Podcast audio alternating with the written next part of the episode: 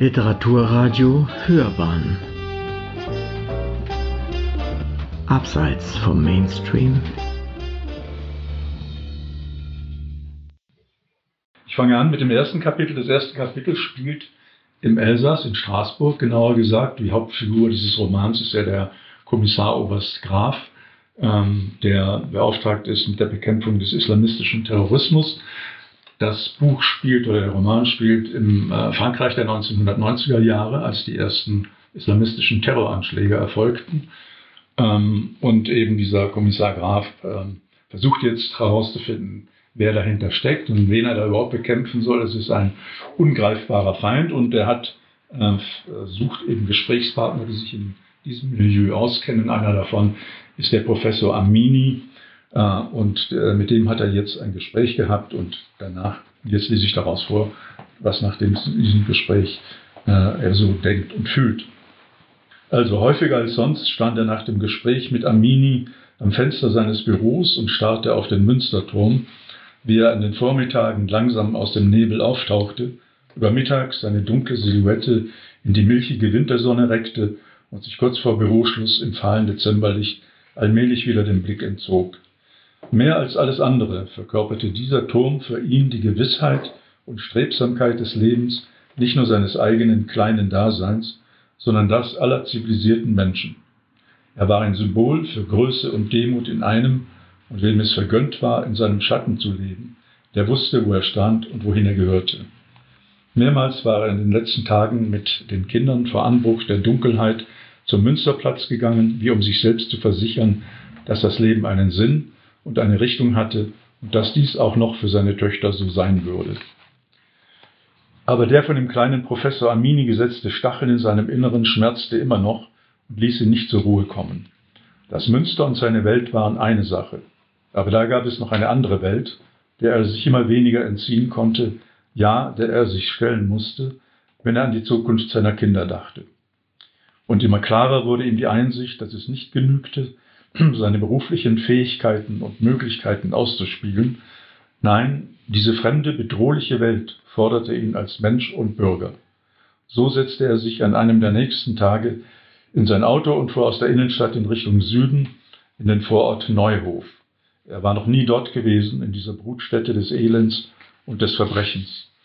Das hatte er seinen harten Jungs von der Einsatzbrigade überlassen und den Spitzeln und V-Leuten, zu denen auch Habibi gehört hatte. So verfuhr er sich zuerst einmal, musste nach dem Weg fragen und wurde von den Passanten erstaunt angestarrt. Was hat ein so seriöser Herr in diesem verruchten Viertel zu suchen?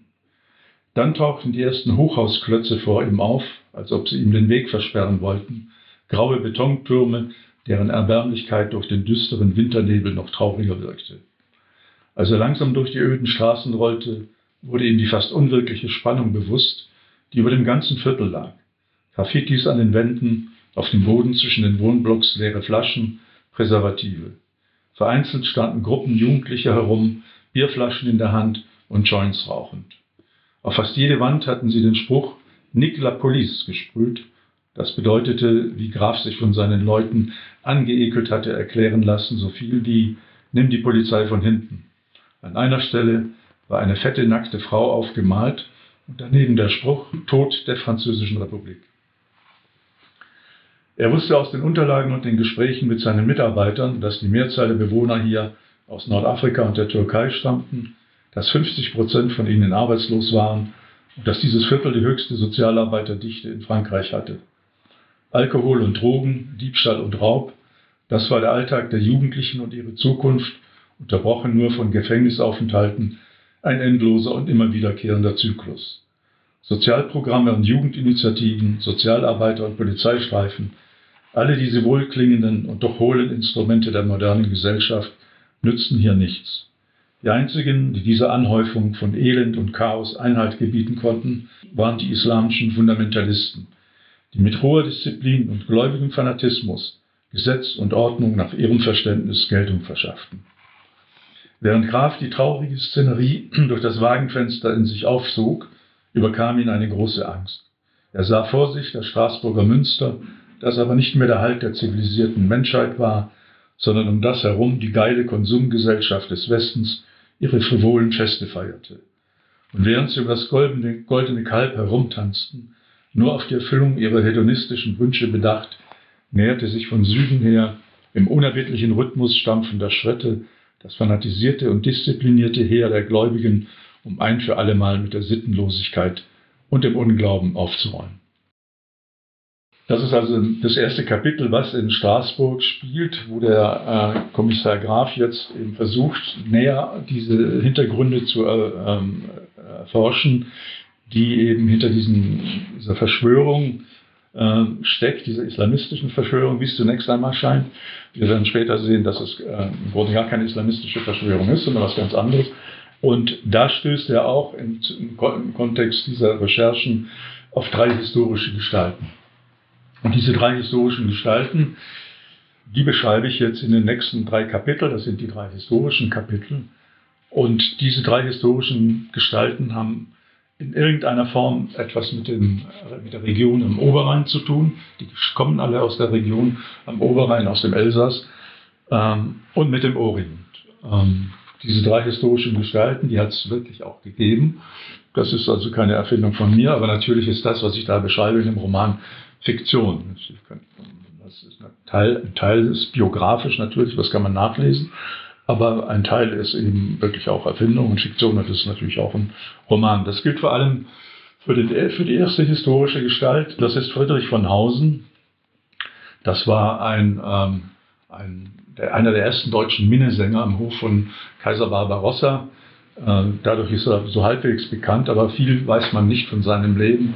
Nur, dass er eben wirklich am Hof von Kaiser Barbarossa äh, gelebt hat äh, im Elsass in Hagenau. Dort war ja die Hauptresidenz des Kaisers und er mit ihm auf den Kreuzzug gezogen ist und auch wie der Kaiser auf diesem Kreuzzug zu Tode kam. Wie er zu Tode kam, weiß keiner. Ich habe es äh, erfunden, eine Geschichte, die eben in diesen Kontext passt. Ob so passiert ist, weiß ich nicht. Aber ähm, also jetzt ein bisschen über das Leben von Friedrich von Hausen oder über seine Gedanken. Es geht ja immer nur darum, jetzt die Protagonisten ein bisschen deutlicher zu machen was die denken, was die fühlen und warum sie so gehandelt haben, wie es eben so war.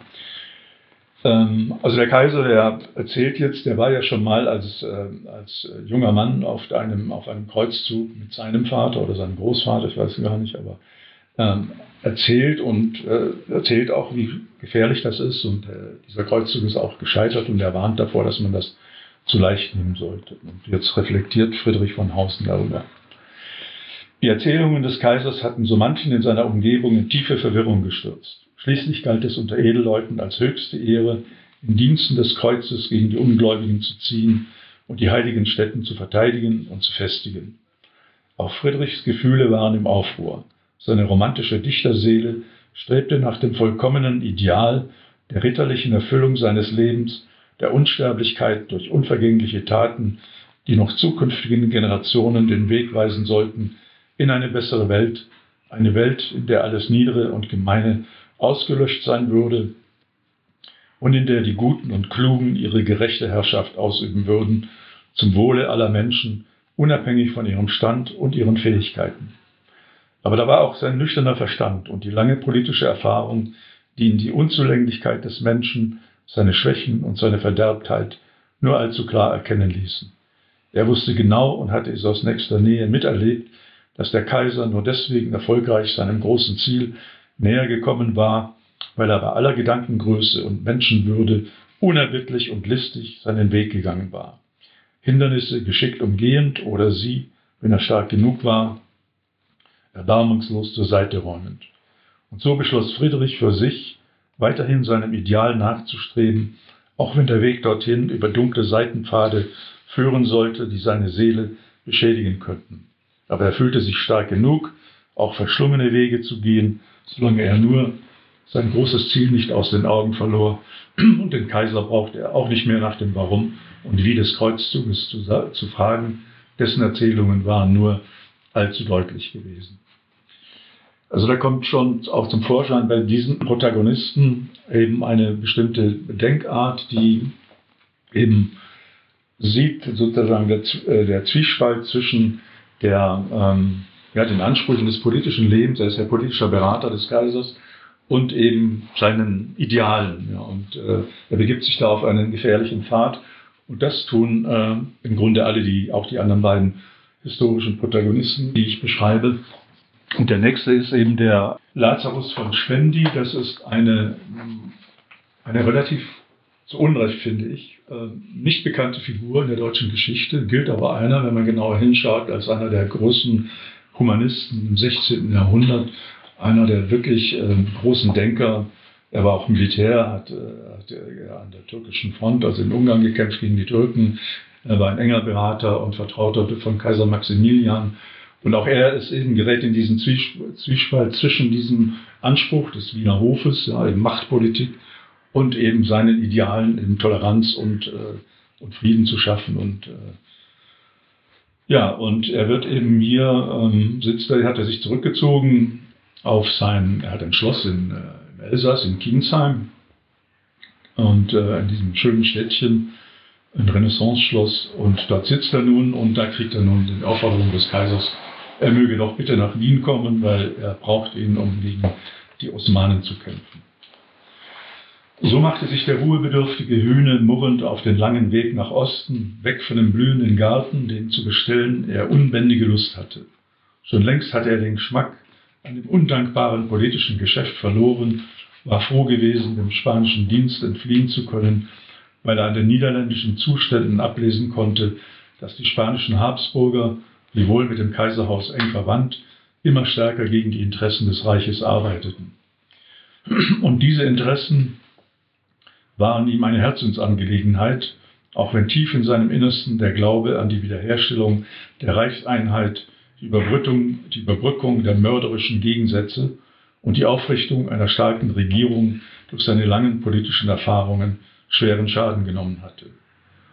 So traf er denn nach einem ereignislosen Ritt bei angenehmem Spätsommerwetter durch die blauen Schwarzwaldberge und entlang der träge dahinfließenden Donau am 11. Oktober in Wien ein, wo ihm schon bald nach seiner Ankunft der Titel eines obersten Befehlshabers der deutschen Grenztruppen im nördlichen Ungarn verliehen wurde. Gemeinsam mit den kaiserlichen Kriegsräten verfasste er im November ein Gutachten über mögliche Verbesserungen in der Organisation und Finanzierung des Kriegswesens, bevor er mit seinen Truppen kurz vor Weihnachten nach Osten aufbrach. Doch das ungute Gefühl, das ihn schon an seinem Schreibtisch im fernen Kienzheim befallen hatte, verließ ihn auch jetzt nicht. Er kämpfte zwar für die richtige Sache, für Kaiser, Vaterland und den rechten Glauben, doch weder der Herrscher noch das Reich und erst recht nicht die Religion waren in einem Zustand, der auch nur den mindesten Anlass zu Hoffnungen geben konnte. Maximilian von Habsburg schwankte zwischen dynastischen Interessen und den Erfordernissen des Reiches hin und her. Er war ein kluger und toleranter Herrscher, aber das war zu wenig, um dem allgemeinen Verfall von Recht und Ordnung, von Sitte und Anstand Einhalt zu gebieten. Die Fürsten taten, was sie wollten, ob katholisch oder protestantisch, verbündeten sich mit Freund und Feind, was immer ihren Interessen diente. Und niemand scherte sich um das Gemeinwohl, denn die kleinen Herren taten es den Großen nach. Und noch schlimmer verhielt es sich mit den Kirchenfürsten. Sie gingen mal mit dem Papst, mal mit dem Kaiser, aber ohne jegliche Überzeugung und nur, wie es ihrem Vorteil entsprach. Und so lag dieses riesige Tier inmitten Europas, kraftlos und müde, und sollte doch den tödlichen Stoß abwehren, zu dem die Ungläubigen wieder einmal ansetzten. Doch was hieß schon Ungläubige, wenn man selbst nicht mehr wusste, was der rechte Glaube war, da schon vom Kaiser behauptet wurde, er sei von der römischen Kirche abgefallen und fröne heimlich dem ketzerischen Protestantismus. So viel also zu Schwendi, dieser zweiten historischen Figur, ähm, der eben, wie gesagt, dann an der, äh, Ungarn, das war ja damals von den Osmanen besetzt, und die attackierten ja auch, wie man weiß, standen ja zweimal vor Wien, hätten das auch beinahe erobert. Ähm, und er fährt auch da wieder, und da werden viele Hindernisse in den Weg geworfen. Also von dem Wiener Hof, der, der immer bremst und wo die Hofräte eben immer äh, sich hinter die Mauern von Wien zurückziehen und den Soldaten zu wenig Ausrüstung geben, zu wenig Nachschub äh, geben. Und das erinnert ja an aktuelle Dinge, ja, wie man weiß. Äh, selbst in unserer modernen Zeit scheint das ja noch ein Problem zu sein, aber damals natürlich auch. Und, und das führt dann letztlich dazu, dass Schwendi ähm, dann auch den Dienst quittiert. Aber dazu können wir vielleicht noch später kommen. Ja, jetzt kommt die dritte historische Figur, die ist äh, von ganz anderer Art. Das ist der General Jean-Baptiste Kléber.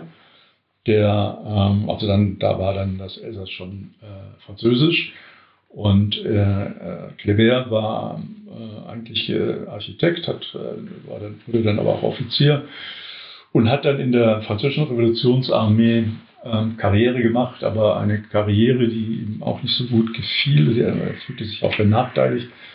Ähm, auf jeden Fall ging er dann mit ähm, Napoleon auf die Bonaparte, hieß er ja damals erstmal, ähm, nach Ägypten, die berühmte Expedition von Bonaparte nach Ägypten, ähm, wo er dann an der Seite von Bonaparte eben auch denselben Zwiespalt erfährt wie eben, der, wie eben die beiden anderen, nämlich immer die äh, zwischen den Erfordernissen der Machtpolitik und eben wieder seinen inneren Überzeugungen, die sich auch wandeln im Laufe dieser Zeit und äh, während dieses Aufenthalts in Ägypten.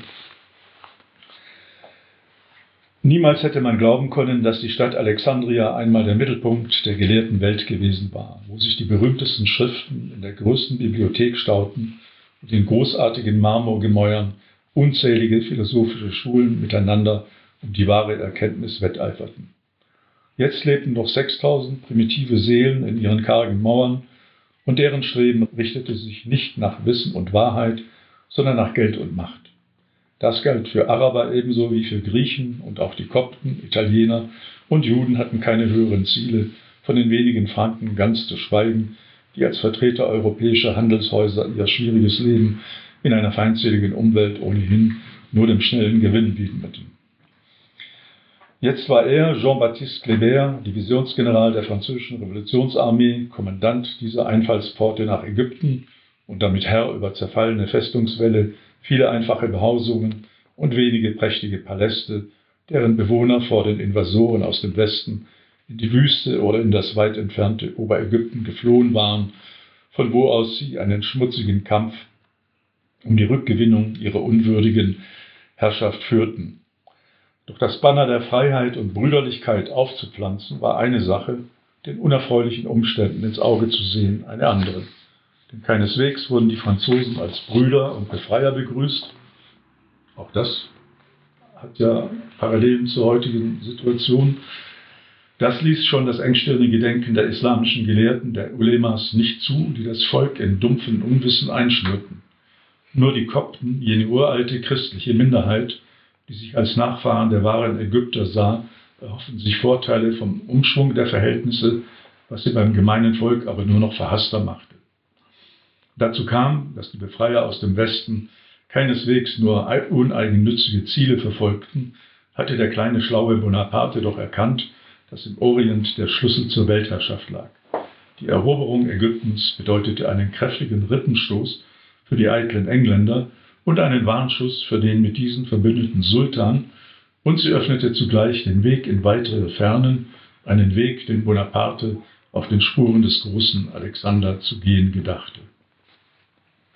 Das hat dann nicht geklappt, wie man weiß, denn Bonaparte ist dann schmählich, hat er seine Armee im Stich gelassen, ist heimlich nach Frankreich zurückgekehrt, um dann dort die Macht zu übernehmen und Europa zu erobern. Stattdessen hat die Armee zurückgelassen unter dem äh, äh, Oberbefehl von Kleber, der dann ähm, eben umgebracht wurde von einem, heute würde man sagen, islamistischen Fundamentalisten.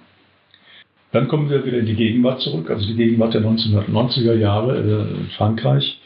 Ähm, jetzt hat Graf das alles eben aufgearbeitet, hat darüber gelesen, saß eben tagelang in der wunderschönen äh, Universitätsbibliothek, äh, die wir neulich in Straßburg besucht oder gesehen haben auch, und macht sich so seine Gedanken. Was lerne ich jetzt daraus aus diesen drei historischen Figuren?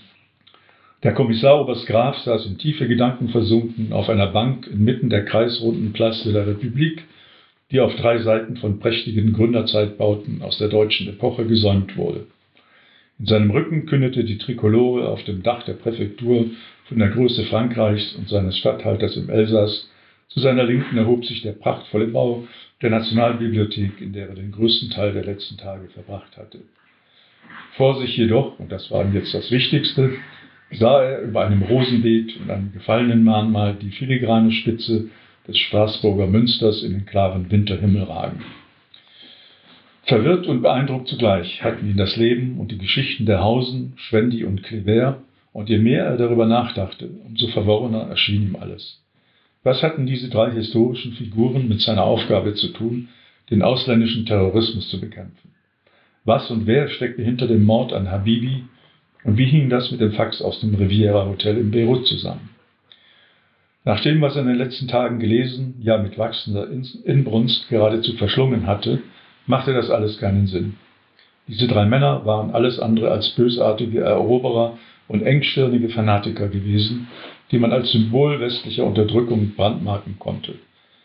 Gewiss, alle drei waren in militärischer Mission unterwegs gewesen, hatten gegen orientalische Mächte gekämpft. Aber ihre geistige Offenheit hatte sie am Sinn ihrer offiziellen Mission zweifeln und in das Gewebe einer geheimnisvollen Bruderschaft geraten lassen, die den Kampf gegen die Mächte des Bösen im Orient wie im Okzident auf ihre Fahnen geschrieben hatte. Wenn aber die Urheber der Nachricht aus Beirut genau wussten, wer diese Männer waren und was sie in ihrem zugegebenermaßen abenteuerlichen Leben getan hatten, dann war das Ganze umso rätselhafter. Dass sie genau darüber Bescheid wussten, daran zweifelte Graf keinen Augenblick, weil die Namen Hausen, Schwendi und wohl auch Kleber nur historischen und regionalen Fachkreisen geläufig waren. Was also hatten sie vor, diese geheimnisvollen Hintermänner einer mysteriösen Bewegung, die möglicherweise mit diesen merkwürdigen Assassinen zu tun hatte? Wen hatten sie im Visier? Was wollten sie erreichen? Also da werden jetzt zum ersten Mal die Assassinen erwähnt. Das sind äh, so eine, eine, islamistische Sekte, darüber können wir auch noch reden, die im, im Mittelalter bekannt waren. Darüber gibt es auch viele Romane. Dan Brown hat auch einen dazu geschrieben, ähm, die eben ähm, angeblich von ihrem äh, Obersten, dem, dem Alten vom Berge, mit ähm, Haschisch äh, berauscht wurden und dann losgeschickt wurden, um eben äh, islamische Herrscher und ausländische Invasoren zu, umzubringen, also Attentate zu verüben. Ähm, und dann wurde ihnen dafür das Paradies versprochen mit den üblichen Beigaben, 99 Jungfrauen und ewiger Haschgenuss und so weiter. Jetzt geht Graf eben weiter in seinen Recherchen und ähm, zusammen mit diesem Professor Amini, der äh, sich immer mehr entpuppt als jemand, der doch mehr weiß über diese Verschwörung, und der organisiert eine, eine Reise in den Nahen Osten, in den Orient, mit einer Gruppe, zu der eben auch Graf gehört. Und ähm, es wird so allmählich, ähm, erkennt er, was eigentlich dahinter steckt. Aber es kommt nur so ganz langsam auf ihn zu. Und dieser Amini, der lässt das auch nur schrittweise an die Teilnehmer rankommen. Es sind noch andere dabei, alles also Leute, die Einfluss haben in verschiedenen Ländern, sind Polen, Italiener, äh, Franzosen und so weiter dabei. Ähm, und sie reisen dort und lernen dort den Orient so ein bisschen kennen und, ähm, sind jetzt in Beirut. Und da kommen wir also ähm, jetzt äh, zu dem Bereich, das was ein zentrales Thema auch dieses Buches ist, nämlich die Frage der orientalischen Minderheiten. Also, um die geht es ja hauptsächlich auch. Ähm, Gut, am nächsten Morgen war die kleine Reisegesellschaft wieder versammelt und fuhr mit einem Bus aus Beirut heraus in Richtung Norden. Der Hafen mit seinem Gewirr von Kränen, die endlos sich der Straße entlang ziehenden kleinen Industriebetriebe, Werkstätten und Schrottplätze, die von Fahrzeugen aller Art verstopfte Ausfallstraße, das alles erinnerte ihn in seiner grandiosen Hässlichkeit, dem Lärm und Schmutz an die Fahrt aus Alexandria heraus, die nur wenige Tage zurücklag und doch schon so weit weg schien. Wieder konnte er sich nur schwer vorstellen, dass unweit dieser monströsen Ansammlung westlicher Zivilisationsrelikte der Ursprung allen Wissens und die tiefsten Geheimnisse des Orients zu Hause sein sollten. Im Osten Beiruts hatten sie bereits das Gebiet der Marmoniten erreicht und jetzt flohen sie die Küste entlang, erreichten bald Junie, dessen klotziges Casino einer modernen Festung glich und das im Bürgerkrieg zeitweilig als Hauptstadt eines nicht existierenden Maronitenstaates fungierte kamen nach Byblos, der angeblich ältesten Stadt der Welt, die von den Ruinen einer mächtigen Kreuzfahrerburg überragt wurde, um schließlich bei Städtchen Batun in das Landesinnere abzubiegen. Amini hatte jetzt tatsächlich die Rolle eines Reiseführers übernommen, erläuterte lebhaft am Bordmikrofon gestikulierend das Geschehene, wusste tausend Geschichten zu erzählen und ließ den Bus mehr als einmal anhalten, um auf einen ihm besonders wichtigen Punkt äh, Punkt hinzuweisen. Man merkte ihm an, dass er Spaß daran hatte, wieder zu Hause zu sein und er wollte dieses Gefühl offensichtlich mit seinen Reisegenossen teilen. Ähm, sie kamen dann auf, an, die, an die Hauptstadt dieses äh, Maronitengebiets im Kadischa-Tal im Innern Libanons. Die drei Kirchen, die ihr hier seht, ließ sich Hermini über das Bordmikrofon vernehmen, sind nicht nur viel zu groß für einen so kleinen Ort, sie sind auch ein Sinnbild für unsere größte Schwäche. Sie wurden von den drei mächtigsten Familien am Ort gebaut und natürlich wollte jede Familie höher hinaus als die andere. So sieht es auch in unserer Geme ganzen Gemeinschaft aus. Familien und Clans streiten miteinander um Macht und Ansehen, verbünden sich auch schon einmal mit unseren Feinden und schwächen somit unsere, unsere ohnehin gefährdete Existenz. Am schlimmsten war es während des letzten Bürgerkrieges, der uns an den Tiefpunkt unserer Geschichte geführt hat.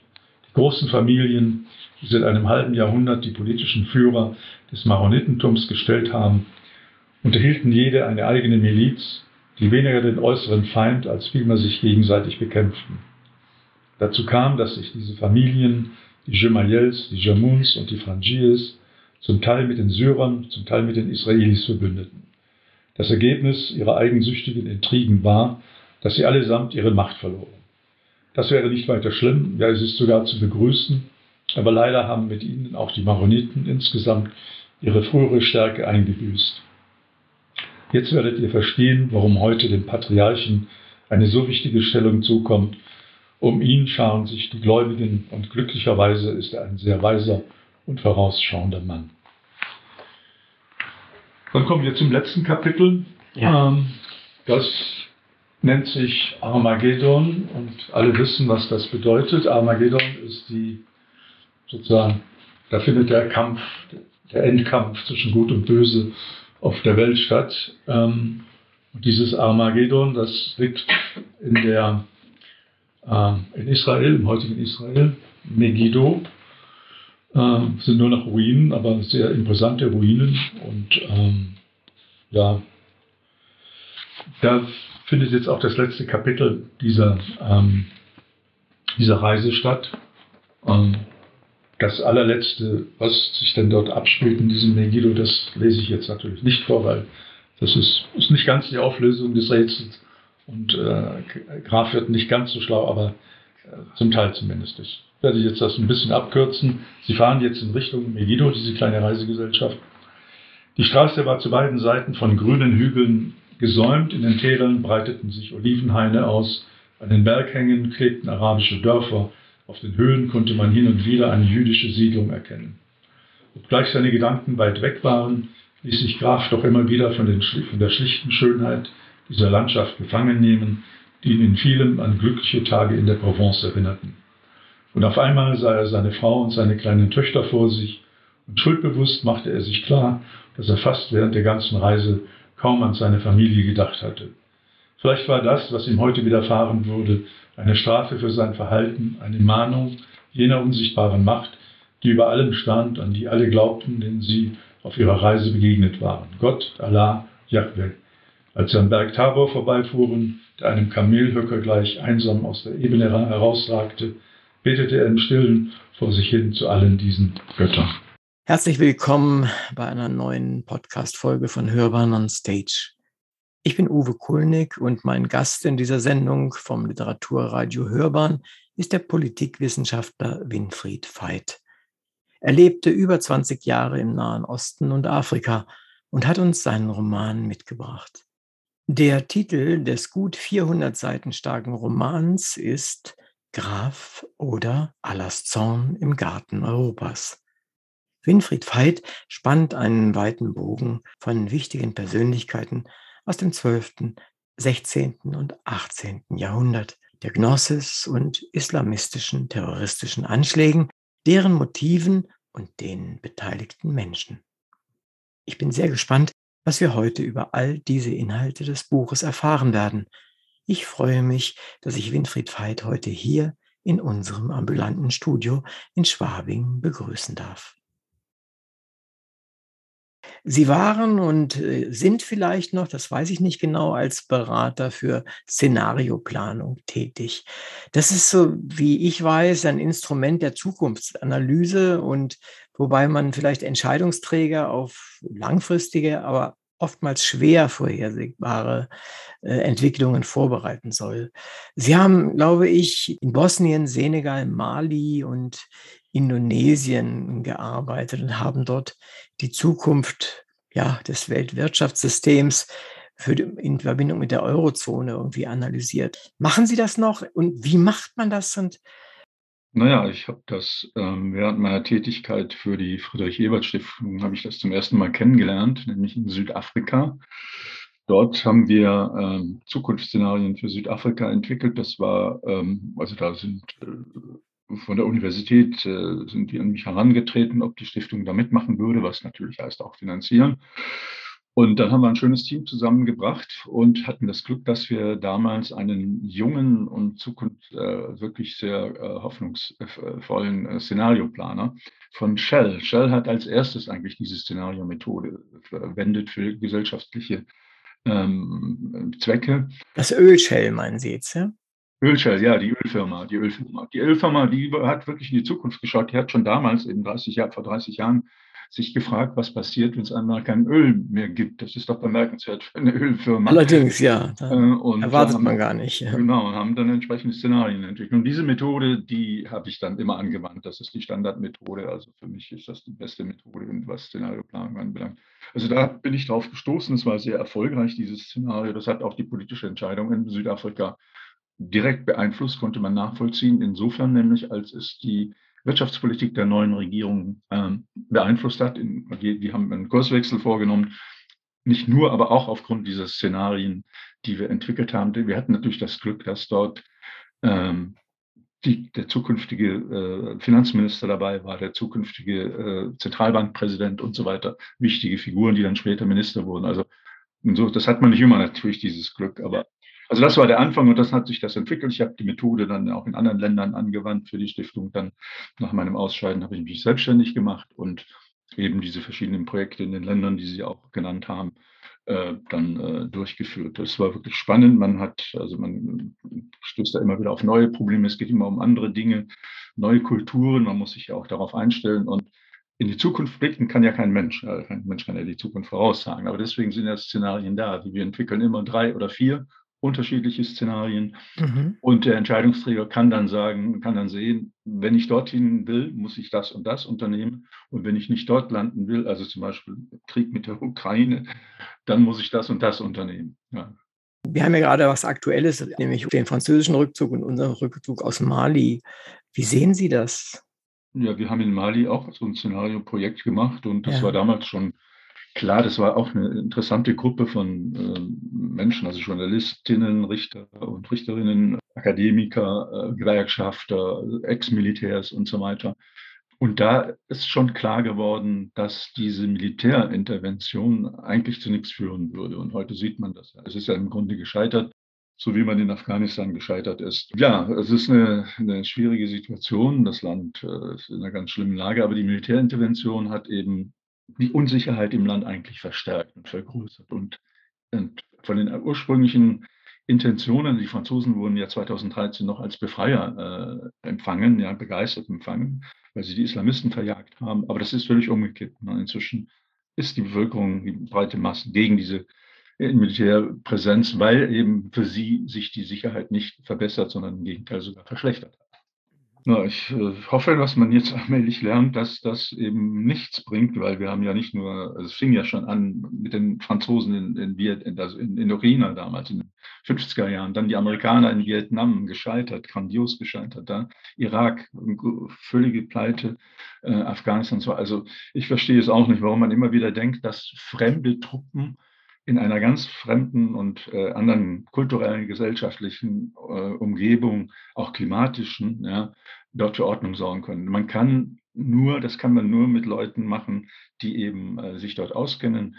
Und es ist ja so, dass jetzt zunehmend eben die Afrikanische Union äh, da unterstützt wird, dass eben afrikanische Truppen in solchen Fällen eingreifen und die unterstützt werden vom Westen, die ausgerüstet werden, ausgebildet, aber nicht, dass man eben äh, europäische oder amerikanische Soldaten entsendet. Das ist Unsinn, das geht nicht gut. Ja. Vielleicht noch eine letzte Frage zu diesem Punkt, nämlich Wichtig ist ja immer, dass man auch hm, für sich selbst äh, diese, diesen Rat erteilt und diese Pläne aufstellt, ein Monitoring hat. Also sieht, waren wir denn, lagen wir richtig? Haben wir irgendwas völlig falsch gemacht? Oder wie, wie ist denn das in, in dem Falle bei diesen Zukunftsanalysen? Gibt es da ein echtes Monitoring? Ja, ja, ich meine, man äh, guckt natürlich dann nach äh, einer gewissen Zeit, was, äh, was ist passiert in dem Land, hat sich da was geändert. Ähm, in vielen Fällen kann man es nicht direkt nachvollziehen, das ist klar, das ist dann sozusagen, das fließt dann zwar in die Köpfe von Entscheidungsträgern ein, und äh, aber wie, ob sich da genau was ändert, das, das, kann man nicht immer genau nachvollziehen. Aber wie gesagt, in Südafrika kann, konnte man es nachvollziehen, da ist das ganz klar gewesen. Und ähm, in anderen Fällen äh, haben wir das auch gesehen. In Europa wir haben diese Szenarien gemacht zur Zukunft der Eurozone. Da ist einiges in die ähm, Politik der Bundesregierung eingeflossen, ja, was eben die Änderung der, äh, also sagen wir mal, mehr Offenheit für die oder Verständnis für die Südländer und deren Bedürfnis in der Finanzkrise damals, 2008, 2009. Äh, da kann man, glaube ich, schon sagen. Aber wie gesagt, in vielen Fällen kann man es nicht direkt nachvollziehen, aber man macht in der Regel nach zwei, drei Jahren ähm, ein Monitoring und guckt, was ist eigentlich passiert. Hat sich da was getan? Weil manche Länder die hängen schon an den Lippen derer, die ihnen raten und machen dann manchmal tatsächlich völlig blind, was man ihnen geraten hat. Mir war da nicht immer ganz wohl bei, muss ich gestehen.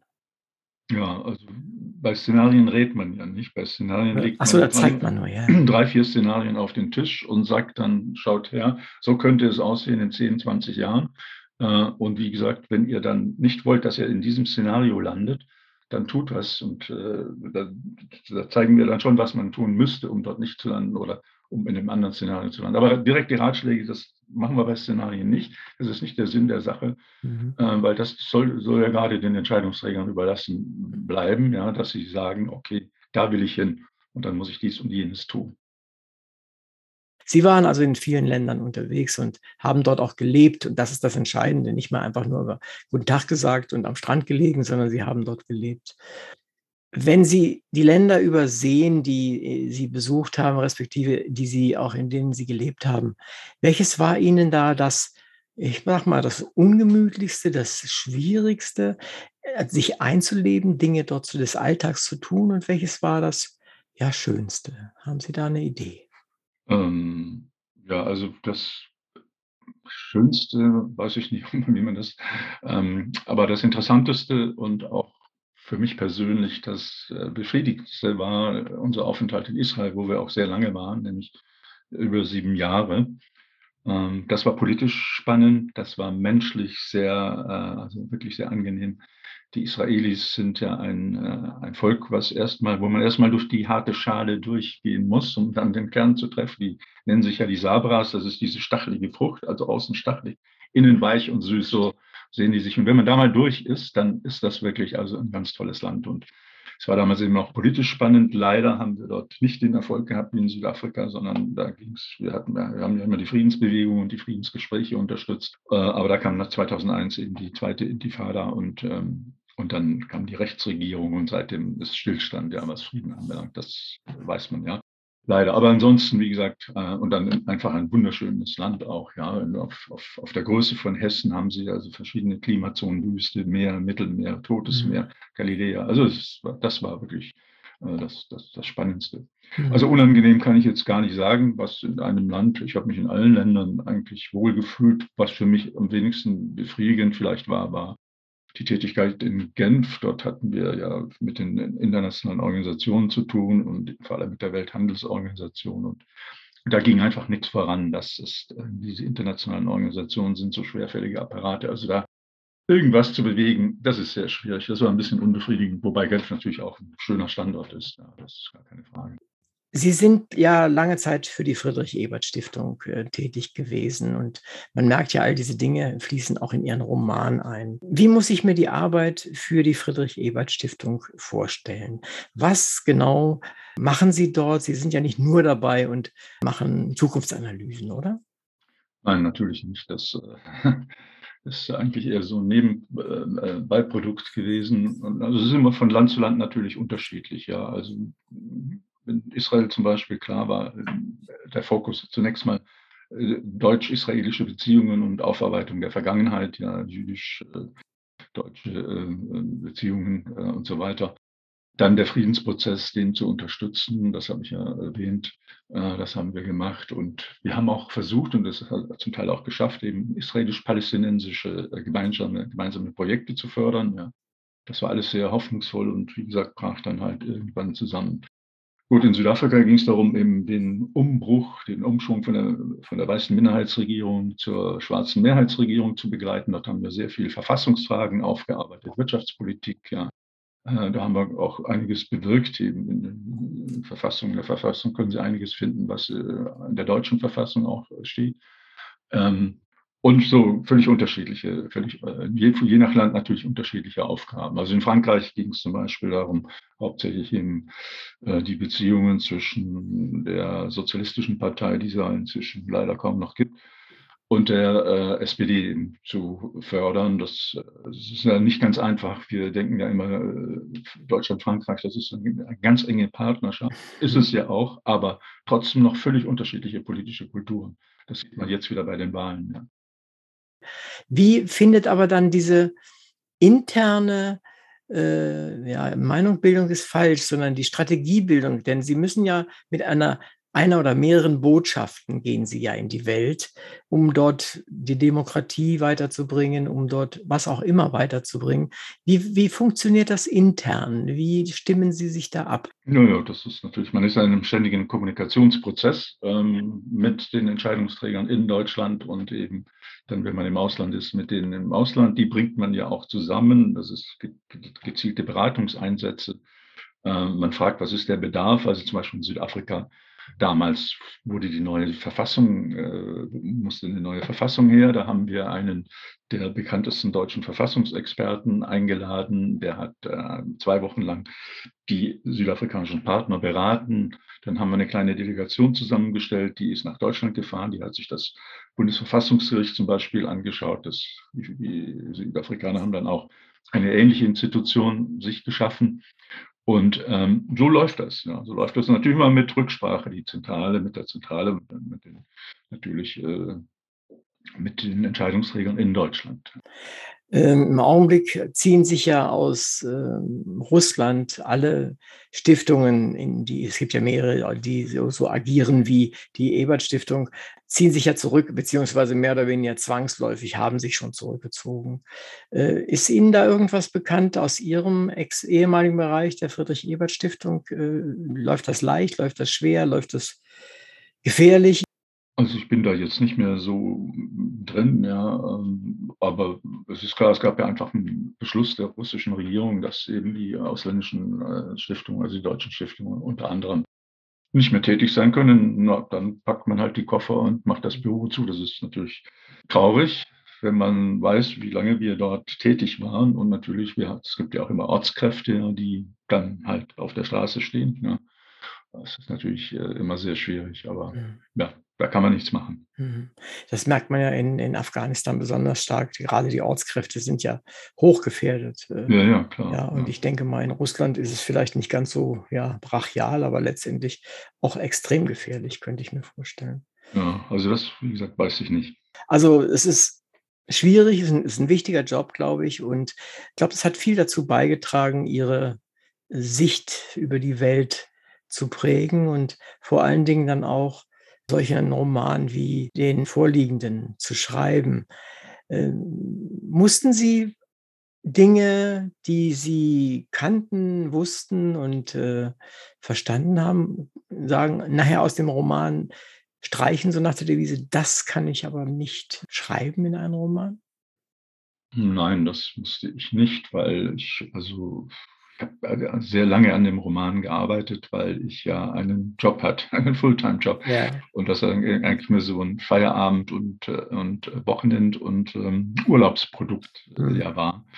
Und das ging also langsam voran und dann, wenn es so langsam vorangeht, dann ist natürlich, ist man im Prozess des Schreibens auch so, dass man schon überlegt, was man äh, schreiben kann und äh, will und äh, Dinge nicht schreibt, die man, die, die eigentlich nicht hineingehören. Aber das war, glaube ich, kein Problem. Es ist ja ein, ja, wenn man so will, politisch-historischer Roman. Ja. Und ähm, der eben mit diesen drei historischen Figuren sich beschäftigt und dann, äh, dann in die Gegenwart hineinspielt. Genau, vielleicht ist das jetzt der Moment, wo wir einfach dem, den Zuhörern erklären sollten, um was es in ihrem Buch geht. Das wäre, glaube ich, die richtige Situation, der richtige Moment. Ja, also es geht darum, dass ein, also die, das, das, das, äh, die, die ganze Geschichte startet sozusagen im, äh, im Elsass, in Frankreich der 1990er Jahre, als es die ersten islamistischen Terroranschläge gab in Paris. Und äh, in Straßburg ist eben ein Kommissar beauftragt, eben in den islamistischen äh, Milieu zu recherchieren und stößt dabei auf eben ein Verschwörernetz, das weit in die Vergangenheit hineinreicht und, und stößt dabei auch auf diese drei historischen Gestalten, die will ich jetzt gerade mal kurz erwähnen. Ähm, das ist einmal Friedrich von Hausen, das ist aber ein, ein, ein, ähm, ein Freiherr, ein, ein, ein Berater des äh, Kaisers Barbarossa, Diplomat, am Hof von Barbarossa, vor allem in, in, in Hagenau äh, im Elsass. Da hatte Barbarossa seine Lieblingspalz, hat er sich am meisten aufgehalten. Und dieser von Hausen zieht mit Barbarossa oder ist beauftragt, diesen Kreuzzug, den Kreuzzug vorzubereiten, zieht mit Barbarossa auch da auf den Kreuzzug und stirbt wie dieser auch während des Kreuzzugs. Also Auseinandersetzung mit dem Islam da. Das ist schon der erste Punkt. Der zweite ist äh, der Freiherr von Schwendi. Das ist, äh, das ist auch ein Diplomat, Militär, der ähm, ein Sängerberater von Maximilian II. war im, äh, im 16. Jahrhundert. Und dieser ähm, kämpft im damaligen Ungarn eben gegen die Osmanen, gegen die Türken und zieht sich dann auf seine Güter im Elsass zurück und hat da, es ist also mehr oder weniger auch mit seinen Ideen gescheitert. Das ist ja der Punkt bei Schwendi ist die Idee Toleranz, Toleranz. Ja, das war damals ja ein im Deutschen Reich die Frage Katholiken, äh, Protestanten, es gab Religionskriege und dieser Schwendi trat eben für die Toleranzidee ein, ist damit gescheitert und hat sich dann frustriert zurückgezogen. Und der dritte ist Jean-Baptiste Kléber, das ist ein französischer Revolutionsgeneral, der ähm, mit Napoleon auf die Expedition nach Ägypten zieht ähm, und dort versucht, die Ideen der Aufklärung zu verbreiten. Das misslingt. Das ist auch natürlich schon die Idee, die, das, was man in der Gegenwart dann weiß, mit fremden Ideen zu kommen und äh, versuchen, eine andere Gesellschaft umzukrempeln. Das, das geht halt nicht. Und er wird dann auch von einem islamistischen Fanatiker ähm, ermordet. Also das sind die drei historischen Gestalten und dann geht die Geschichte weiter. Dann dieser Kommissar verfolgt dann diese ähm, Verschwörung und, wird dann selbst im Laufe einer Reise in den Orient mit hineingezogen in die modernen Nachfolger dieser Verschwörung. Also das ist ganz kurz, grob gesagt, so der Inhalt. Das sind ja nun äh, große Zeiträume, die Sie da äh, zusammenfassen zu einem ja, gewissen Handlungsstrang. Wie haben Sie es fertiggebracht im Roman, dem vielleicht geschichtlich nicht so bewanderten Leser äh, zu ermöglichen, wirklich zu verstehen, was sie dort darstellen wollen. Man erzählt, kommt leicht ins Dozieren, dann wird es langweilig, aber es ist schwierig, es so hinzubekommen, dass man einen Handlungsstrang bekommt, an dem die Leser dranbleiben. Wie haben Sie dieses Konzept sich vorgenommen? Ja, ich meine, es ist natürlich schon, ähm, sagen wir mal, äh, eine gewisse, hm, ich will nicht sagen Zumutung, aber es ist schon eine Fülle von Informationen. Es sind ja 470 Seiten der Roman ja, genau. und äh, viele Informationen und das ist schon, äh, das ist schwierig, so die Balance zu halten. Aber ich glaube, es ist mir gelungen. Ich will hier nochmal ein Zitat von einem, einem Leser ähm, mal vorlesen, der geschrieben hat, es ist sehr beeindruckend, wie Sie es geschafft haben, die enorme Informationsmenge an den Leser weiterzugeben, ohne ihn zu ermüden. Ähm, Ihr erzählerisches Geschick sorgte dafür, dass der Spannungsbogen nie abriss. Also das ist eben genau das, was ich eigentlich wollte. Ja, ich wollte, also anderen in Rezensionen, vielen Rezensionen wird gesagt, das ist ein Bildungsroman, ein klassischer Bildungsroman. Ja, mhm. das war auch ein bisschen die Intention, das gebe ich zu, weil es ja dort vor allem geht um die die äh, orientalischen Minderheiten. Das ist eine ganz komplexe Angelegenheit, die kennt man hier bei uns äh, alle gar nicht, also sowohl im Islam wie im Christentum wie im Judentum. Ähm, um die herum ja sich die ganze Erzählung rankt, um, um die es geht, letztlich um deren Überleben auch. Ähm, und ähm, ja, ich denke, es ist mir gelungen. Ich, ich habe auch von Lesern gehört, also sie haben das Buch zweimal lesen müssen, um es richtig zu verstehen, um alles zu verstehen. Ich habe dann auch eben deswegen ein Glossar angehängt, weil das doch ganz viele äh, äh, Begriffe gibt, die man, äh, die nicht alltäglich sind. Aber ja, letztlich glaube ich, ist es gelungen, zumindest was die, Re die Reaktion der Leser und der Rezensenten anbelangt. Ja, also das Glossar fand ich ausgesprochen erhellend. Allein die vielen Gruppen, die dort auftauchen, die ich gar nicht unter diese äh, Minderheiten, die Sie äh, angesprochen hatten, auch im Vorwort oder im Klappentext sogar, äh, dazu gezählt hätten. Und wenn ich so als normaler Mitteleuropäer sehe, dann sind mir die ja nicht alle völlig unverdächtig. So nach der Devise, äh, also sind harmlose Minderheiten und die muss man schützen, sondern da hängt ja auch eine Menge ja, Potenzial, Gewaltpotenzial und auch terroristisches Potenzial, zumindest aus dem, was man so im Allgemeinen kennt drin. Wie muss ich mir das vorstellen? Sie werden ja nicht plötzlich jede dieser Gruppen einfach sagen, die stellen wir mal unter den Schutz der gefährdeten Arten, so ungefähr. Wie, wie, wie machen Sie das? Wie muss ich mir das vorstellen in dem Buch? Ja, äh, klar, Sie haben recht. Also natürlich sind Minderheiten nicht automatisch gut, nur weil sie Minderheiten sind. Ja, ja. Das ist natürlich klar. Ähm, das gibt ganz gewalttätige Minderheiten, ja. Ähm, nein, aber die Idee dabei ist, also die, Grundidee ist ja die Auseinandersetzung zwischen ähm, den Minderheiten und den Amtskirchen sozusagen, den mhm. orthodoxen mhm. Trägern der Amtskirche, also sowohl im Christentum wie im Islam wie im Judentum. Dagegen sträuben sich eben diese Minderheiten und versuchen dort ihre Unabhängigkeit zu bewahren. Und äh, die ähm, orthodoxen Kräfte versuchen immer, diese Minderheiten zu unterdrücken, sie äh, ja, und auch manchmal auszulöschen. Ja, das ist ja ein e-, ewiger Überlebenskampf im Orient, ja, wenn man nur an die Situation der Kopten in Ägypten denkt, ja. ja. Ähm, und oder auch der Drusen äh, als islamische Minderheit und ja, natürlich, das ist aber die schriftstellerische Freiheit natürlich zu sagen, die Minderheiten natürlich sind nicht, würden jetzt nicht 90 Prozent der ähm, Drusen sind alles äh, gute Menschen, die nur fürs Gute kämpfen. Aber das beschreibe ich gerade am Beispiel der Drusen in einer, äh, in einer Szene, wo die, diese Gruppe, diese Gruppe um den Kommissar Graf da im, äh, im Nahen Osten ist und äh, ein Drusen Heiligtum besucht und dort die Spannung innerhalb der Drusen zum Ausdruck kommt, nämlich zwischen den alten Führern auch dort und den jungen Leuten. Und das gleiche dann nochmal bei den Maroniten im Libanon, wo klar gesagt wird, diese herrschenden Familien, die ähm, haben uns eigentlich ins Unglück geführt, ja, und wir müssen was tun, sonst sind wir als Minderheit uns, unser Überleben gefährdet. Und wenn Sie eine große Klammer um diese Problematik legen sollten, welche Überschrift hätte die Klammer?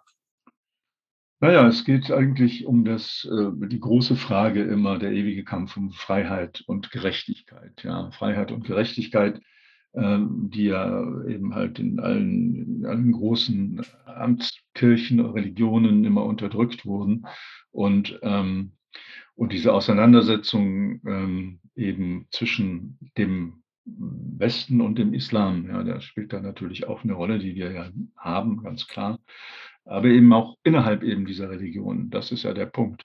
Und inzwischen geht es ja bei uns in Europa gar nicht mehr um die Auseinandersetzung zwischen Christentum und Islam, weil Europa ist eigentlich säkular, ist eine, sind säkulare Gesellschaften. Ich habe gerade jetzt die, die Meldung gesehen, dass zum ersten Mal in Deutschland die Mitgliedschaft der beiden großen Kirchen unter 50 Prozent der Bevölkerung gefallen ist. Also wir sind ja weit also entfernen uns ja von, von diesem christlichen äh, Bild, das Europa, aber es ist eben eine säkulare Gesellschaft, die auf den äh, Prinzipien des Rechtsstaats, der Menschenrechte und so weiter äh, beruht. Und das ist gefährdet eben durch Kräfte, die diese Werte in Frage stellen. Haben wir uns die nicht in Europa selber an Bord geholt? Wenn ich mir so Polen, Ungarn ansehe, das sieht ja deutlich anders aus als bei uns mit, den, äh, mit der Zugehörigkeit zur Amtskirche und der Religiosität. Ja, ja, aber das ist natürlich auch so ein Punkt. Ne? Ich meine, auch in Russland, die, die orthodoxe ja, ja. Kirche spielt ja äh, nicht gerade eine positive Rolle. Er steht an der Seite von Herrn Putin. Ja. Das gleiche ist im Balkan der Fall, in Serbien. Und in Polen, die katholische Kirche spielt auch, glaube ich, äh, eine etwas ähm, ja, dubiose Rolle ja, in, Mhm, vielen, mhm, in vielen mhm. Dingen. Nein, nein, das meine ich ja eben genau. Diese Amtskirchen, die sind, wo sie es noch gibt, sind die äh, doch zum, nicht mehr bei uns natürlich in Deutschland. Mhm, mhm. organisiert und öffnet sich, aber da gibt es auch noch viele Probleme.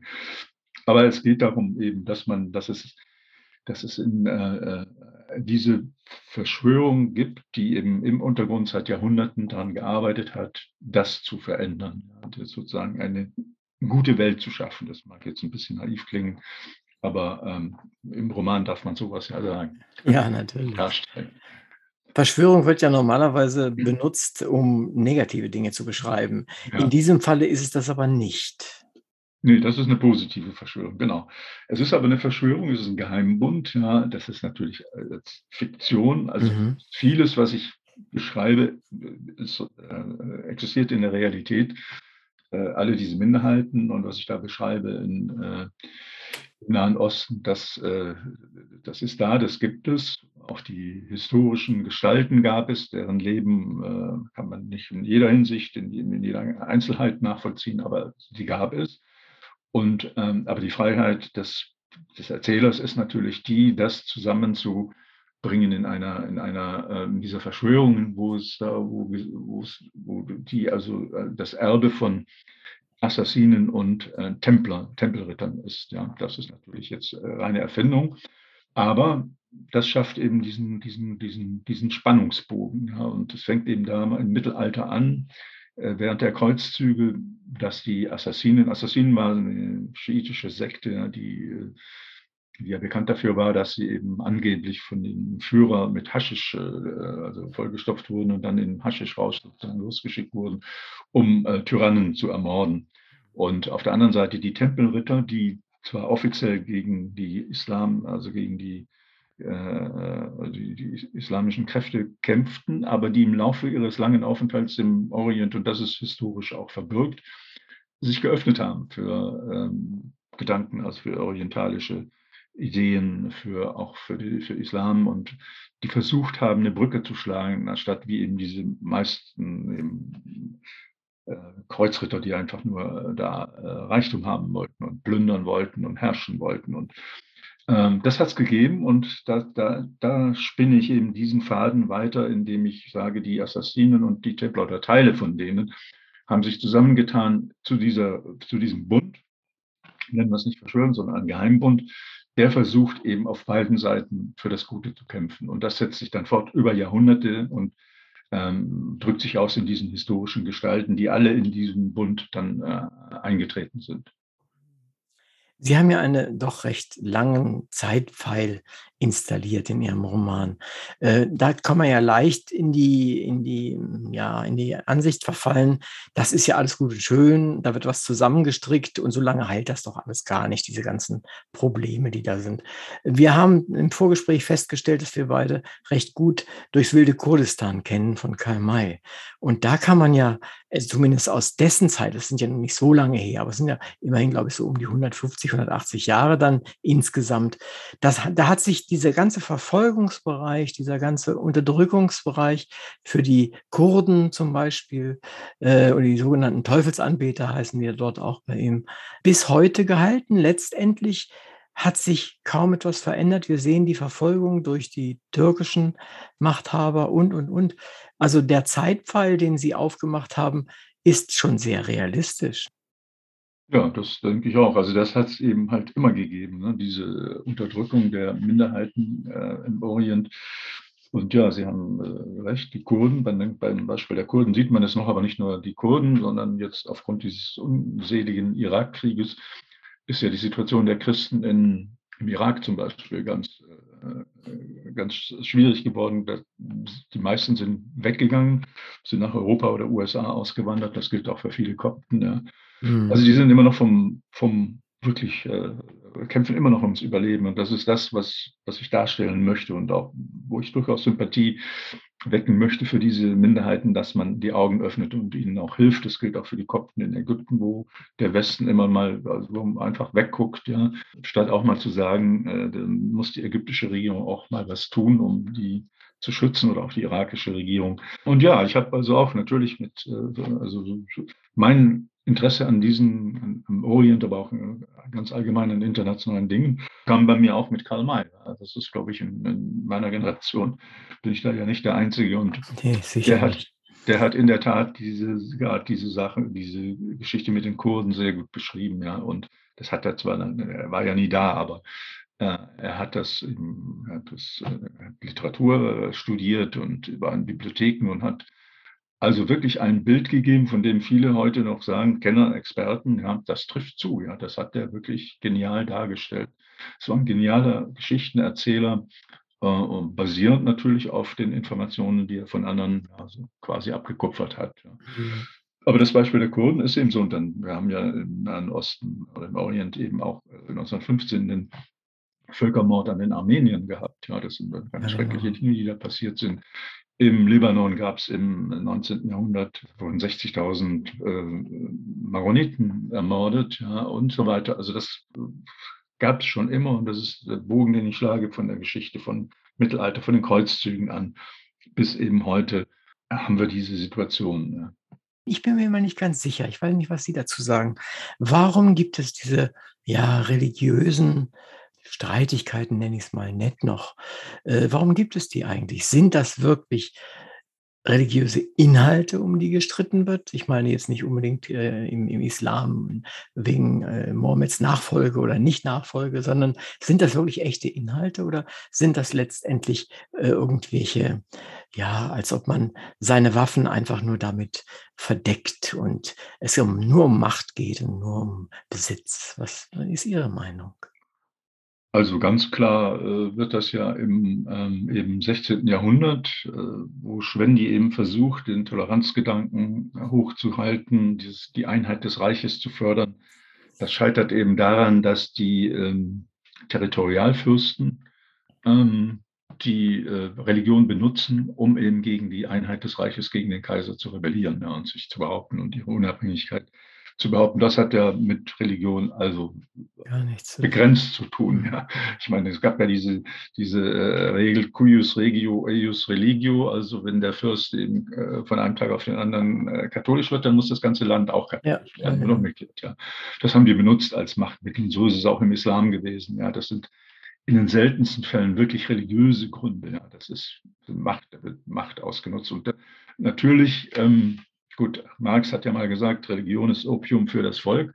Und ähm, die Volksmassen damals, zumindest im Mittelalter oder bis, bis in die Neuzeit hinein, sind diesen religiösen Führern einfach hinterhergelaufen und haben sich sozusagen verdummen lassen und äh, äh, wurden aufs Schlachtfeld geschickt ne, für im Namen der Religion und äh, was natürlich die Führer für, überhaupt nicht interessiert hat. Ja. Also, und das ist, glaube ich, zum Teil bis heute auch noch der Fall, zumindest in einigen Religionen. Wenn man an die islamischen Fundamentalisten denkt, wenn man an die Evangelikalen in Lateinamerika denkt, und die werden auch immer stärker in Afrika zum Beispiel. Also da hm, weiß ich, äh, bin ich skeptisch, was da, dass da wirklich Religiosität dahinter steckt. Äh, in dem Zusammenhang fällt mir gerade ein, was in Nordamerika, also in den USA los ist, ist ja auch irgendwie ein, ein Wechsel wieder zurück zur Religion, wobei dort deren Religion ja eine irgendwie sehr seltsame ist. Äh, wie sehen Sie das? Also ich bin da kein Experte, aber soweit ich das weiß, auch von äh, lateinamerikanischen Freunden, ähm, ist es ja so, dass einfach die katholische Kirche ähm, ja, veraltet ist und, und konservativ ist und mhm. den Leuten nichts mehr bietet, keine Zukunft. Die ist auch lange Zeit ja mit den Herrschenden immer eng verbunden gewesen, hat alles gerechtfertigt, was Diktatoren dort betrieben haben. Und deswegen sind auf einmal die Evangelikalen ganz stark. Ja, ich habe jetzt was, eine Zahl gesehen, in Brasilien ist inzwischen, glaube ich, die Zahl der Evangelikalen größer oder mindestens so groß wie die der Katholiken, was mal zu 90 Prozent ein katholisches Land. Ja. Ja. Tatsächlich, das habe ich, ja. hab ich gar noch nicht mitbekommen. Und das hat ja auch damit zu tun, dass eben die, diese klassischen, also die Amtskirchen sozusagen einfach den Leuten nichts mehr zu bieten haben, mhm. offensichtlich. Mhm. mhm. Sonst würden sich bei uns auch nicht die Kirchen leeren, ja, würden die Leute austreten und in den USA dann halt der Trend auch bei uns äh, ist ja nicht so, dass die, dass die Menschen deswegen nicht äh, an irgendwas glauben würden. Ja, das ja. ist, äh, glaube ich, nicht unbedingt, wenn man nicht Mitglied der Amtskirche ist, muss, äh, heißt das noch lange nicht, dass man nicht ein religiöser Mensch ist. Es gibt ja auch diese starke Hinwendung zum esoterischen Dingen ja, und so weiter. In anderen Ländern ist es eben die Rückkehr zum Fundamentalismus. Ne? Ja, haben Sie recht, ja, ja. Also bei uns ist es so, ich, ich sage da immer, der Durchseuchungsgrad mit Esoterik in der Bundesrepublik ist ungefähr bei 85 Prozent. Äh, und äh, die Leute merken es noch nicht mal, dass sie an esoterischen Dingen hinterher. Sie, sie haben gerade heute, Entschuldigung, dass ich da von mir selber spreche, aber ich habe durch Zufall heute gerade die, die Druckfahne meines neuen Buches bekommen. Das heißt, Fluch der Esoterik. insofern, oh ja. insofern, ist das äh, ein Thema, das mich schon lange umtreibt. Aber das nur wirklich nur ganz am Rande. Vielleicht kommen wir mal zu Ihrem Protagonisten, zu dem Kommissar Oberst äh, Jean-Jacques Graf. Äh, wer ist das? Was treibt der? Und was ist sein, seine Aufgabe in dem Roman? Also der Kommissar Oberst Graf ist eben ein, also Kommissar Oberst deswegen, weil er ähm, Mitglied der Gendarmerie ist. Gendarmerie untersteht dem französischen Verteidigungsministerium. Ja, das ist also eine Soldatentruppe, die, auch, die ist ja auch kaserniert. Und er ist aber gleichzeitig Polizist als Kriminalkommissar, also in einer doppelten Funktion. Und in dieser Funktion wird er, wie alle diese Beamten im zentralistischen Frankreich, ähm, durch die Gegend geschickt, von Departement zu Departement. Und jetzt landet er am Schluss als gebürtiger Elsässer auch wieder in seiner Heimat in Elsass, in Straßburg. Und, und dort passieren eben gewisse Dinge. Es geschieht ein Mord an einem äh, algerischen V-Mann ja, äh, der Polizei im islamistischen Milieu. Und da fängt die Geschichte an. Und er fängt dann an zu recherchieren, geht dieser, diesem, äh, versucht diesen Mord aufzuklären und steigt dann ein, um das zu verstehen, den ganzen Hintergrund auch in die Lektüre der, ähm, dieser religiösen Dinge und kontaktiert Menschen, die, sie, die eben sich dort auskennen. Ein libanesischer Professor an der Universität Straßburg zum Beispiel, eine deutsche äh, Orientalistin und so weiter. Da gerät er eben dieses Netz äh, hinein und dieser libanesische Professor an der Uni, der entpuppt sich dann aber erst am Schluss, das ist natürlich die äh, das, das, geht ganz langsam voran. Es wird eine Reise organisiert von diesem Professor und da wird der Kommissar Graf eingeladen, mitzukommen. Und im Laufe dieser Reise eben äh, äh, kommen die Teilnehmer und vor allem der Graf geraten in, diese, in diesen Bund hinein, diese Verschwörungen. Er versteht dann äh, die orientalische Welt immer besser und immer mehr und ja, und wird auch immer skeptischer, was die eigenen Herrschenden anbelangt, weil in Frankreich damals gab es viele Dinge, die mm, bis heute nicht ganz geklärt sind. Also gab es eine Untersuchungsrichterin, die hat äh, Waffenhandel äh, versucht aufzuklären und dies auf äh, offener Straße, damals in dem Amtsbereich dieses Kommissars, des Kommissars Graf, auf einer geraden Straße bei herrlichem Wetter gegen einen Baum gerast und war tot. Also das kam nie was raus, wer dahinter steckte, aber wurde natürlich vermutet, dass da die Geheimdienste äh, was damit zu tun hatten und der Graf stößt ja auch auf Verbindungen der westlichen Geheimdienste eben mit den, ähm, mit den islamischen, äh, arabischen, orientalischen Geheimdiensten und also dieses ganze schwierige Geflecht, das entpuppt sich, entschleiert sich so ganz langsam. Und es ist auch symbolisch, wird das ja beschrieben im Roman. Die Reise geht langsam vonstatten. Man startet in Venedig, geht dann rüber nach Albanien, dann runter nach Alexandria, dann nach Beirut und am Schluss ist man in Israel. Und dort, das Schlusskapitel spielt dann eben in dem historischen, im biblischen Armageddon, also im heutigen Megiddo in, ähm, in Israel, wo ja nach der Bibel, nach der Offenbarung des Johannes mal der Endkampf zwischen Gut und Böse stattfinden wird. Und das, äh, ja, das Ende will ich jetzt nicht äh, erzählen. Nein, nein, um Gottes Willen, das wäre schlecht. Ne? Ja. Welche Mittel stehen dem Kommissar zur Verfügung? Also wir kennen ja immer die Kommissare aus den, den Romanen, die man so liest, respektive aus dem Fernsehen. Äh, wie, wie macht er das? Hat er eine Taskforce dabei? Wie, wie, was für einer ist das, der äh, Herr Graf? Also das ist ein eher biederer und traditioneller äh, Polizist, ja, äh, der mit moderner Technik, glaube ich, noch nicht viel am Hut hat. Gut, das war in den 90er Jahren auch noch nicht so weit, wie wir es heute haben. Er hat natürlich seinen Stab, natürlich klar, er leitet eine, eine Polizeieinheit, er hat seine Leute, aber im Laufe dieser Ermittlungen wird ihm immer klarer, dass er eigentlich Dinge tut, die am Rande der Legalität sind, ja, und er die nicht unbedingt äh, mit anderen teilen kann. Und es geht auch darum, das beschreibe ich dann auch, dieses, dieses Wirrwarr von französischen Geheimdiensten. Da, da gibt es also vier, fünf, sechs verschiedene, die fürs Ausland, für Inland, für dieses und jenes zuständig sind und mit größter Eifersucht natürlich aufeinander, auf ihre, auf ihre Kompetenz achten. Also er nabelt sich da ein bisschen ab und nur seine engsten Vertrauten mit äh, in, diese, in diesem Bereich und äh, recherchiert eigentlich auf eigene Faust, ja, und versucht das vor seinem Vorgesetzten, dem Präfekten, ähm, zu vertuschen, mehr oder weniger, was ihm auch gelingt. Aber er ist mehr ein Einzelgänger, ähm, der eben, wie gesagt, auf eigene Faust und mit ganz traditionellen Methoden arbeitet. Also recherchiert, Gespräche führt und so weiter. Ihr Roman ist ja sehr geschickt auch aufgebaut. Er verknüpft ja moderne Geopolitik äh, bis zu den mittelalterlichen Religionskriegen und außerdem noch von den großen Religionen bis zum Überlebenskampf und der, also Wahrheitssuche, die Sie eben angesprochen hatten, äh, der religiösen Minder Minderheiten, insbesondere auch im Nahen Osten. Aber was denken Sie, dieses kleine, große Thema, wird das irgendwie im Laufe der nächsten ein, zwei Generationen zu irgendeiner friedlichen Lösung führen oder kommen? Oder ist das in so eine never-ending Story? Ja, das ähm, hm, ist leider zu befürchten, denn ähm, wie Sie ja sagen, der Roman bildet eine große Brücke eben vom Mittelalter bis heute. Das sind also jetzt schon ähm, ähm, tausend Jahre im Grunde. Und die drei historischen Gestalten, die sind ja alle im Grunde gescheitert. Ne? Mhm. Äh, in, in, ihrem Bestreben, eben das Gute zu tun und äh, die, für die Freiheit, für die Gerechtigkeit einzutreten. Zwei von ihnen werden ermordet. Der dritte, Schwendi, zieht sich eben resigniert zurück, weil er eben eingesehen hat, dass er gescheitert ist.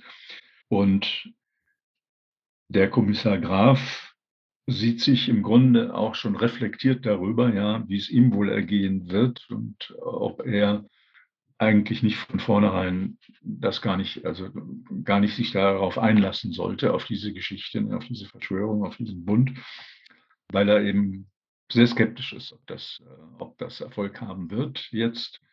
Und, äh, aber er sagt, ich kann mich nicht davor drücken im Grunde, ja, weil die Hausen, Schwendi und Kleber haben das auch gemacht, sind zwar gescheitert, aber wir müssen es immer wieder versuchen. Das ist die Message eigentlich auch des Romans. Wir müssen, wir dürfen nicht aufgeben. Wir dürfen nicht resignieren. Wir müssen weiter für eine bessere Welt kämpfen. Das klingt jetzt heute angesichts der Situation ja. äh, etwas naiv, aber äh, bleibt uns doch gar keine andere Alternative. Also das ist eigentlich die Message, die ich da in dem Roman mhm. äh, geben will. Wir dürfen nicht aufgeben, weil dann ja. Können wir gleich Anarchie auf unsere Fensterscheiben schreiben und dann, das hat keinen Sinn, denke ich mal auch.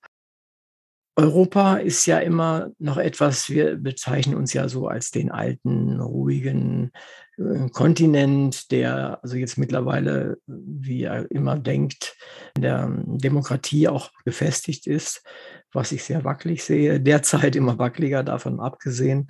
Aber was kann Europa denn wirklich tun, um hier bei dem Grundproblem, das Sie auch beschreiben, ähm, zu helfen, es in die positive Richtung zu schieben? Naja, also ähm, auf jeden Fall nicht militärisch intervenieren. Das haben wir ja gesehen. Das hat im Irak zum Unglück der orientalischen Minderheiten, also dort der christlichen Minderheiten geführt. Ja. Und wir sehen es ja eben auch in anderen, haben wir ja darüber gesprochen. Also das auf keinen Fall.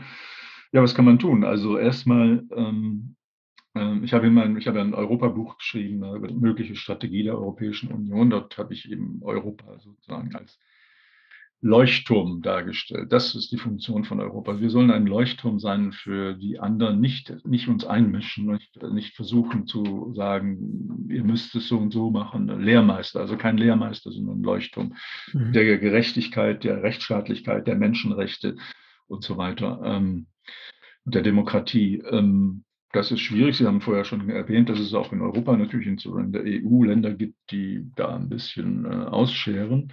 Aber das müsste die Aufgabe sein. Und dann natürlich versuchen, auf andere einzuwirken, eben um sowas zu verhindern. Ob das gelingt, das weiß ich nicht. Aber wie gesagt, ähm, man müsste auch diesen äh, Diktatoren einfach ähm, auch klar sagen, ähm, dass wir dann auch notfalls Beziehungen abbrechen. Das ist wieder leichter gesagt als getan. Wir sehen ja, wie schwer es ist mit den Sanktionen gegen Russland. Ja, ähm, ja. Aber ähm, trotzdem immer wieder mahnen, sagen, äh, zum Beispiel die ägyptische Regierung, ihr müsst die Kopten schützen. Äh, Im Libanon, ja, was man, kann man da machen? Die, die, äh, also der, der, Libanon ist ein gescheiterter Staat, ja, dort kann jederzeit wieder dieser Bürgerkrieg zwischen den äh, Minderheiten ausbrechen, Maroniten, Drusen, Schiiten und so weiter.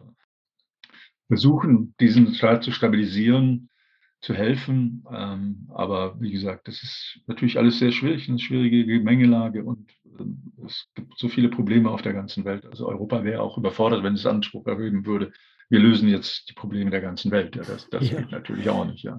Wir sollten auf keinen Fall versuchen, anderen Gesellschaften, Kulturen, ähm, Ländern unsere äh, Werte aufzuproppen ja, oder aufzuzwingen. Das geht sowieso nicht.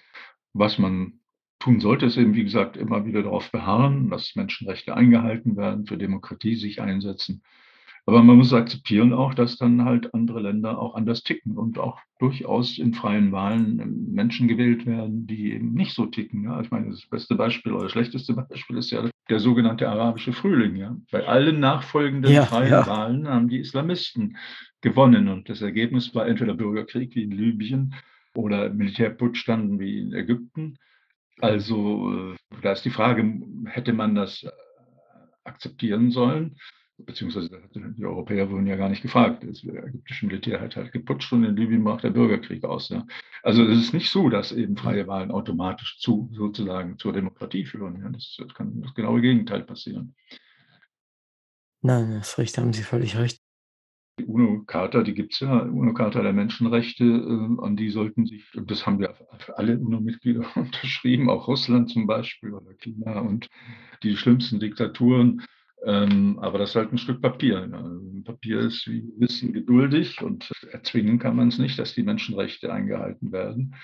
Sonst müssten wir in ähm, grob geschätzt äh, ein Drittel aller Länder der Welt einmarschieren, ja, um die Menschenrechte dort durchzusetzen. Das geht nicht. Also das, äh, aber es ist, es, ist, es ist natürlich schwierig, es ist traurig. Ja. Wir müssen trotzdem weiter darauf beharren, dass es universelle Menschenrechte gibt. Ja. Und natürlich kann das interpretiert werden, dass Leute, also zum Beispiel im Iran wird eben gesagt, wir haben eine ganz andere Kultur und da sind die Frauen halt, äh, spielen eine andere Rolle. Das kann euch gefallen oder nicht, aber das ist unsere Sache und es ist schwierig, das äh, da, dagegen anzugehen. Ja, das ist klar. Wir können immer nur sagen, wir sind der Meinung, es gibt universelle Menschenrechte, dazu gehören die Frauenrechte und so weiter. Ähm, aber ob das umgesetzt wird, also in, mal schätzen, mindestens der Hälfte der Länder der Welt wird es eben nicht umgesetzt. Ja, das mögen wir bedauern. Und, äh, aber es ist tatsächlich so, wie Sie sagen. Das heißt, man muss nicht resignieren, aber äh, es ist tatsächlich erstmal so. Vielleicht darf ich noch eine letzte Frage stellen. Sie haben es ja selber vorhin erwähnt. Es ist doch ein gewisser, in gewissem Maß ein Bildungsroman, der aber spannend ist und der viel Kultur vermittelt und auch äh, gut geschrieben ist, wie ich finde. Wer sollte ihn lesen? Wen wünschen Sie sich als Leser und Leserin? Ja, im Grunde natürlich alle. alle. Äh, das ist jetzt nicht an eine bestimmte Zielgruppe gerichtet. Ähm, ich Klar, es wird vielleicht schwierig sein, Leute, äh, also bildungsferne Menschen würden ihn vielleicht eher nicht lesen, weil das doch schon eine Fülle von Stoff ist. Na, das ist schwierig, muss ich zugeben. Immerhin habe ich es geschafft, dass äh, einer meiner Söhne es gelesen hat. Ja. Ähm, mit 21 Jahren, ja, also es ist nicht unbedingt seine äh, übliche Lektüre. Nein, das war eben so, dass ich, äh, genau das war ja der Grund, ich habe äh, etliche Sachbücher geschrieben, viele Sachpublikationen äh, über diese Themen, ja. internationale Fragen. Und es, ich dachte, ich muss, man muss, äh, und nicht alle Leute lesen sowas. Ja, ein Sachbuch ist halt trocken und so, nur wer sich wirklich interessiert. Aber da dachte ich eben, dass man eben mit einem Roman vielleicht eher Leserschichten auch erreicht, die sonst eben nicht zu so einem quasi trockenen Sachbuch greifen, ja. Ja, das ist der Sinn auch eines Bildungsromans, ja, Bildung, Fakten, Informationen dem Leser nahezubringen, aber in einer Form, die eben spannend ist, die interessant ist und nicht eben nur im, ähm, eben sachbuchmäßig mit vielen Fußnoten und äh, komplizierten Satzstrukturen und so weiter. Also das, das, das war der Hintergrund und ich hoffe, dass ich da auch wirklich auch die Leser damit äh, gewinnen kann. Äh, das hoffe ich auch. Also mich haben sie damit gewonnen und ich bin sicher, viele andere auch. Es gibt ja auch schon doch relativ viele äh, Rezensionen dazu. Das ist ja auch nicht bei jedem Buch, das erscheint, äh, der Fall und schon gar nicht, dass in Zeiten der Corona-Problematik erscheint. Das ist ja alles sehr erschwerend gewesen. Aber ich äh, freue mich, dass das Buch herausgekommen ist und dass ich es habe lesen dürfen, dass ich es auch hier habe besprechen dürfen mit Ihnen zusammen. Liebe Hörerinnen und Hörer, danke, dass Sie wieder bei uns waren. In dieser Folge von Hörbahn on Stage haben wir viel gehört, erfahren und gelernt. Es ist sehr gut mit profundem Wissen, Erfahrung und Liebe zum Detail geschrieben und es hat mich in seinen Bann geschlagen. Der Leser wird im Buch nicht nur mit der harten und zugleich faszinierenden Welt der orientalischen Minderheiten konfrontiert, sondern erlebt auch das Vermächtnis von Assassinen und Templern, jüdischen Kabbalisten, christlichen Kopten und Maroniten sowie muslimische Drusen und Aleviten. Doch der Leser sei positiv gewarnt oder besser vorbereitet. Das Buch ist kein Krimi zum Weglesen. Es ist sehr komplex, sehr informativ und in sich sehr gut strukturiert. Man kann immer am Ball bleiben.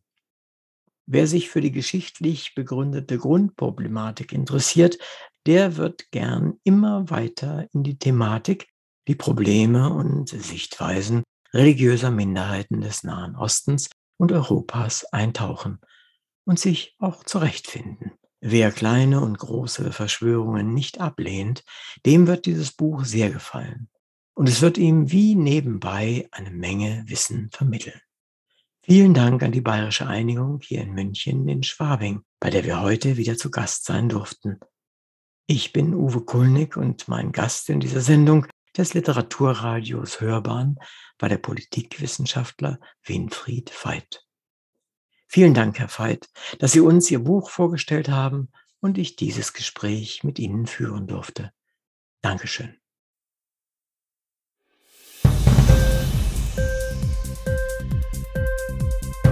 Hat dir die Sendung gefallen? Literatur pur, ja, das sind wir. Natürlich auch als Podcast. Hier kannst du unsere Podcasts hören. Anchor, Spotify, Apple Podcast, iTunes, Google Podcasts, radio.de und viele andere mehr.